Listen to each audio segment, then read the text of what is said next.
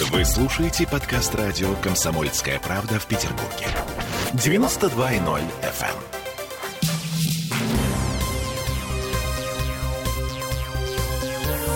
Темы дня.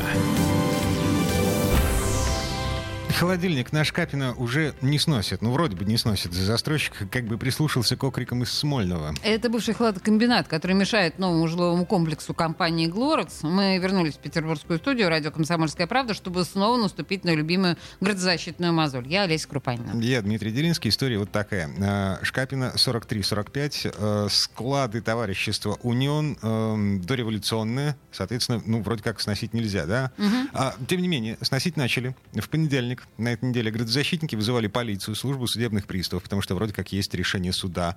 Э, стучались в КГИОП, и вот только сегодня работы были остановлены. До комитета и нам сегодня достучаться не удалось. А вот что заявила градозащитница Анна Капитонова. Сейчас подано заявление на выявление, которое уже осматривается. Подали в том числе наши активисты, готовили его. Наверное, вы уже в курсе работы все-таки остановили. Ну, конечно, жаль, что так поздно. Три дня потребовалось, ну, два, э, застройщику, чтобы как-то осознать незаконность своих действий. Ну, А какой ущерб уже нанесен? Сколько успели разрушить за эти 2-3 дня? То есть сколько они работали если вопреки? полностью литеру «Е», это историческое здание 909 года постройки, повреждено здание холодильника, того самого, которое мы хотели и пытаемся выявить в качестве выявленного культурного наследия. Повреждения есть, но они пока не угрожают его конструктивному состоянию. А как вы считаете, можно ли приспособить это здание под современные нужды с сохранением его облика? Да, конечно, склада холодильника революционное. Аналогичное здание на Черниговской улице 13 приспосабливается под паркинг прямо сейчас с полным сохранением и внешнего облика, и, насколько я знаю, конструктива, который является предметом охраны. Ну, к позиции градозащитников мы вернемся чуть-чуть попозже. Прямо сейчас э, позиция э, строительной компании «Глорекс», э, которая, собственно, эм, возводит там жилой комплекс. Во-первых, они утверждают, что официальные требования о прекращении работ с приложением решения Куйбышевского районного суда по этому поводу они получили только вчера вечером, 27 июля. Получили от Государственной службы строительного надзора. И незамедли- незамедлительно все исполнили.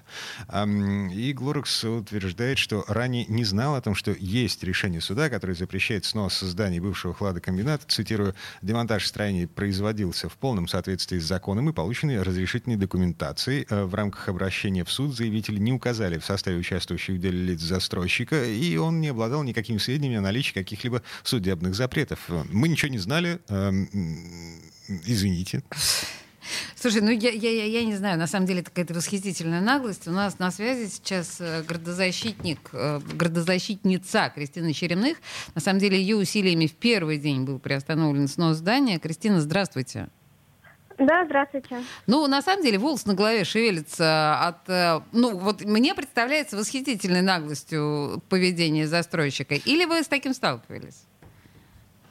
Ну, к сожалению, это уже не первый опыт, когда застройщик закрывает глаза на охранные обязательства. Здесь действительно у них на руках было разрешение на проведение работ, было решение КГИОП, но э, истцами в рамках суде- судебного дела не смогли доказать, что никаких демонтажных работ производить нельзя, пока не будет проведена необходимая экспертиза. И, безусловно, конечно же, застройщик лукавит, что ему не было известно о том, что здание несут какую-то историческую ценность. Просто, видимо, решили воспользоваться ситуацией и попытались успеть демонтировать до получения необходимых документов, но не успели этого сделать полностью.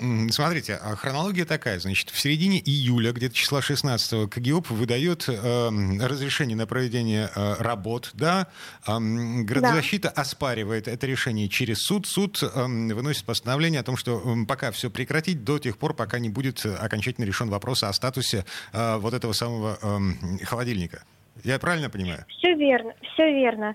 И стоит отметить, что истцами по данному делу еще 5 июля в адрес КГИОП было направлено заявление о том, что необходимо э, провести экспертизу в отношении этих зданий, что они представляют собой какую-то историческую ценность. Так, погодите, а если мне не изменяет память, на территории Петербурга все, что было построено до революции, ну вот, оно э, как бы по умолчанию считается историческим э, и не подлежит сносу. Или я что-то путаю?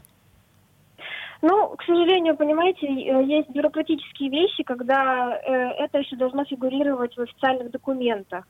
Э, к сожалению, почему-то э, забыли указать э, данную территорию в официальных документах в зоне охраны. Что позволило на самом деле считать, что эти, это здание построено после революции, верно?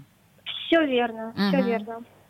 Так, такой вопрос. А, Если Глорекс все-таки добьется своего, снесет э, холодильник, что мы потеряем? В чем историческая ценность а, вот именно этого места?